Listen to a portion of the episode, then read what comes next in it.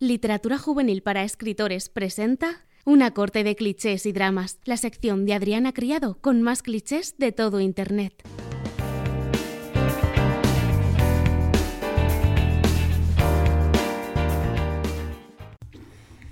Hola a todo el mundo, ¿qué tal? Me presento para quienes no me conozcáis. Soy Adriana Criado, autora, lectora y persona fácil de meter en este tipo de fregado. Por eso me tenéis aquí. Este podcast va a ser muy sencillo. Vamos a hablar de clichés, de por qué nos gustan determinados clichés, qué deben de tener para ser buenos, qué no debe ocurrir, etc. Y vaya a ayudarme, porque iré poniendo en Instagram una cajita de preguntas de vez en cuando para que me deis vuestra opinión. Hace unos meses puse la de Enemies to Lovers, así que este podcast está lleno de mi opinión y la vuestra, porque he recopilado todo lo que me dijisteis para teneros en cuenta. Quiero aclarar que lo que hablamos aquí son solamente opiniones, ¿vale? Es una charla, aunque en realidad esté hablando sola, pero yo sé que estáis al otro lado escuchando, así que es una charla.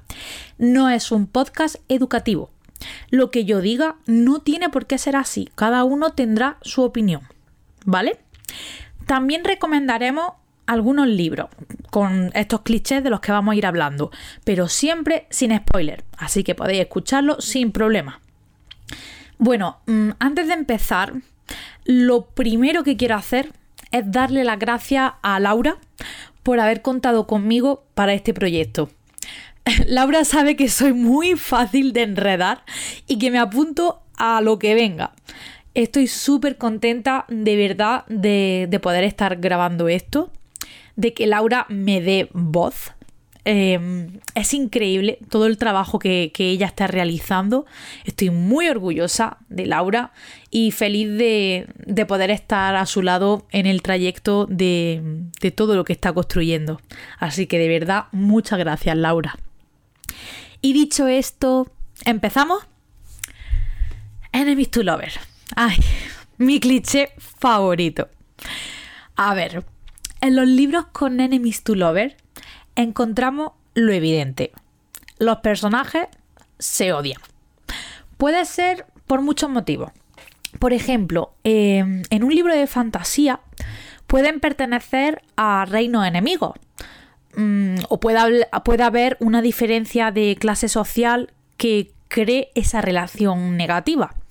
Como por ejemplo en El Príncipe Cruel de Holly Black, donde existe un príncipe cruel y nuestra prota, Jude, que es una chica de clase alta que viene del mundo humano y se ve obligada a sobrevivir en el mundo de las hadas.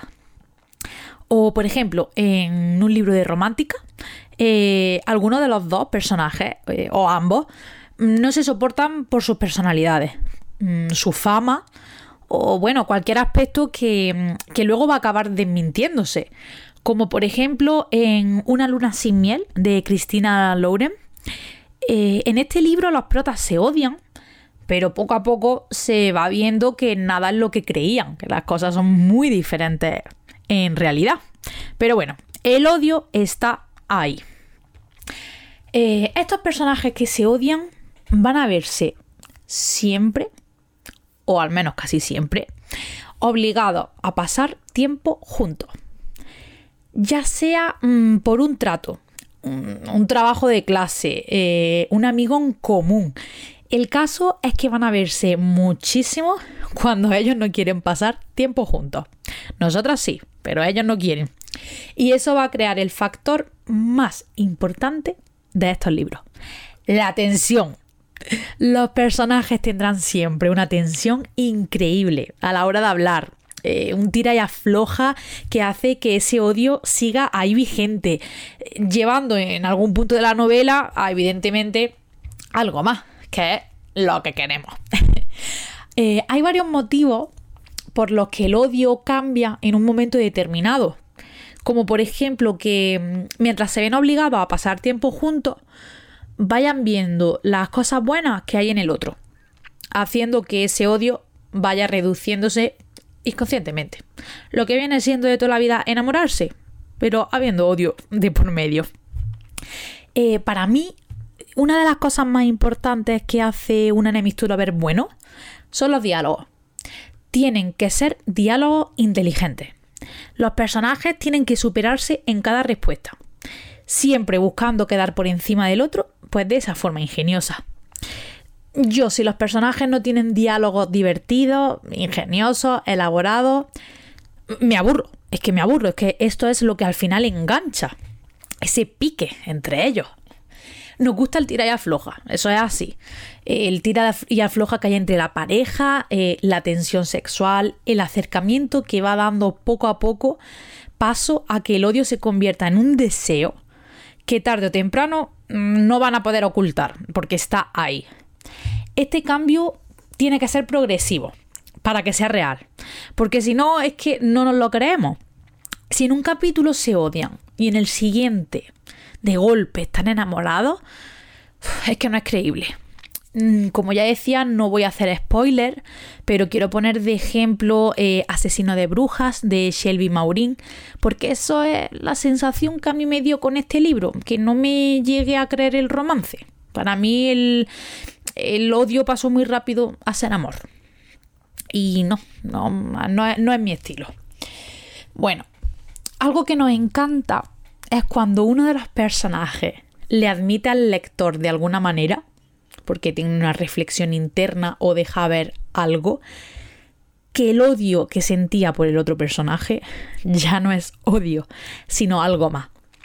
Vamos a estar desde ese instante esperando el momento en que se atreva a confesárselo al otro personaje. Es que no vamos a poder pensar en otra cosa que no sea esa. Y me parece una forma muy chula, muy, muy chula de tenernos enganchadas. Y de sufrir, de sufrir también. Porque hasta que llega el momento en que los personajes se admiten mutuamente los sentimientos, las lectoras sufrimos. y bueno, seguimos. Algunas cositas que me dejasteis en la caja de preguntas es que os gusta cuando hay un altercado o, un problema y uno de los personajes defienda al otro aunque sigan odiándose ahí es cuando empiezan a verse cositas. Y los mismos protagonistas comienzan a dudar de sus sentimientos, a sentirse confusos. Mira, mm, yo tengo que decir que esto me encanta. Y bueno, que se viene. Si juntamos este cliché con el de había solo una cama, menuda combinación. El había solo una cama es algo recurrente en muchos libros con distintos clichés. Pero para mí, mi opinión, cuando mejor explotado está es en el, en el, perdón, en el Enemies to Lovers.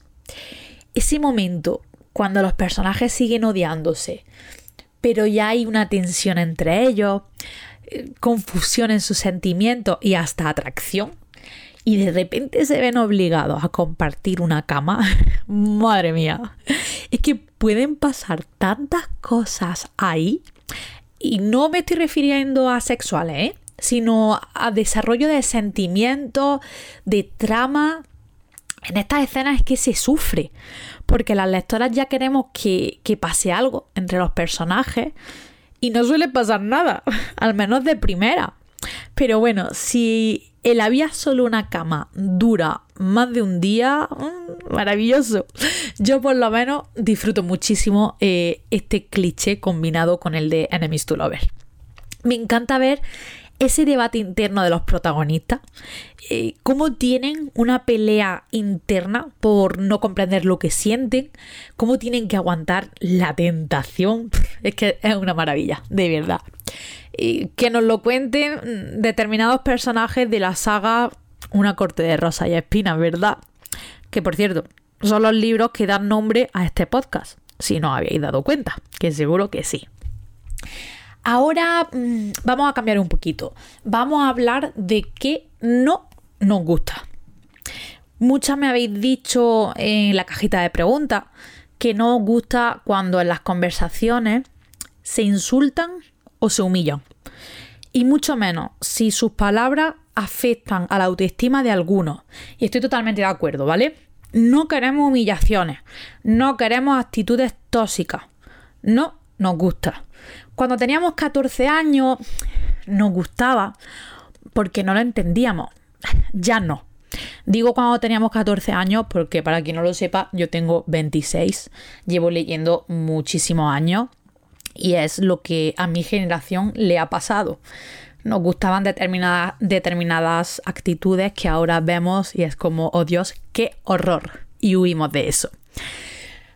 A ver, la dinámica que engancha de este cliché es el que se odien de forma inteligente sabiendo que en algún punto pues todo va a cambiar.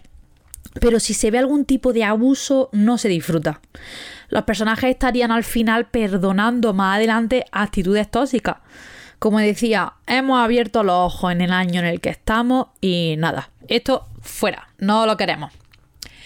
Eh, tampoco gusta, que esto lo hemos comentado antes, cuando se pasa de enemies a lover muy rápido.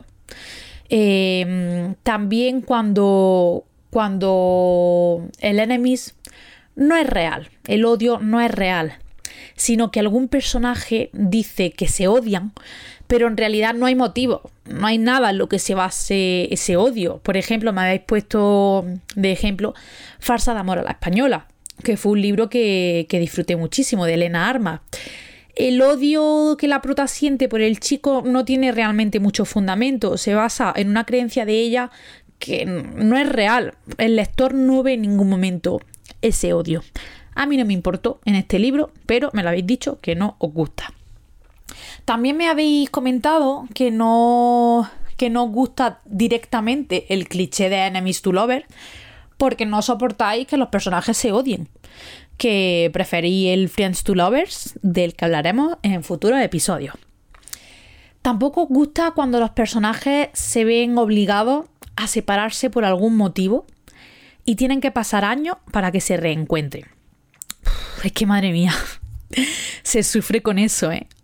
No vamos a decir ningún ejemplo, ¿vale? Porque eso yo creo que sí que sería mucho spoiler, pero seguro que tenéis algún libro en mente, ¿verdad? Cuando los personajes se ven forzados a separarse y pasa mucho, mucho hasta que se reencuentran. Es que sufrimos hasta más que los propios personajes.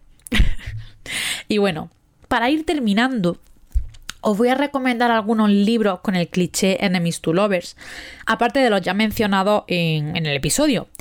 Son distintos entre sí, ¿vale? Y con el cliché llevado de manera diferente. Ya hemos visto que es que hay muchas formas de explotarlo. Bueno, tomad nota porque ahí van. El primero es Punk 57 de Penélope Douglas.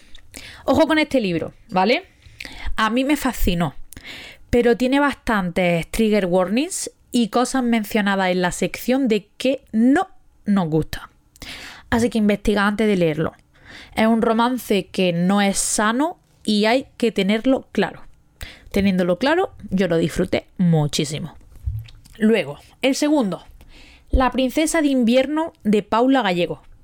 Es un libro muy largo, Paula, ¿verdad? Pero que se lee rapidísimo. ¿Cómo me gustó este libro? Qué precioso. Me encantó de verdad. Los personajes eh, están enfrentados porque pertenecen a reinos distintos que están en guerra. Ahí lo dejo. Luego, el tercero es Del amor y otras pandemias de Miriam M. Hardy. Un libro súper cortito con el que os vaya a reír una barbaridad.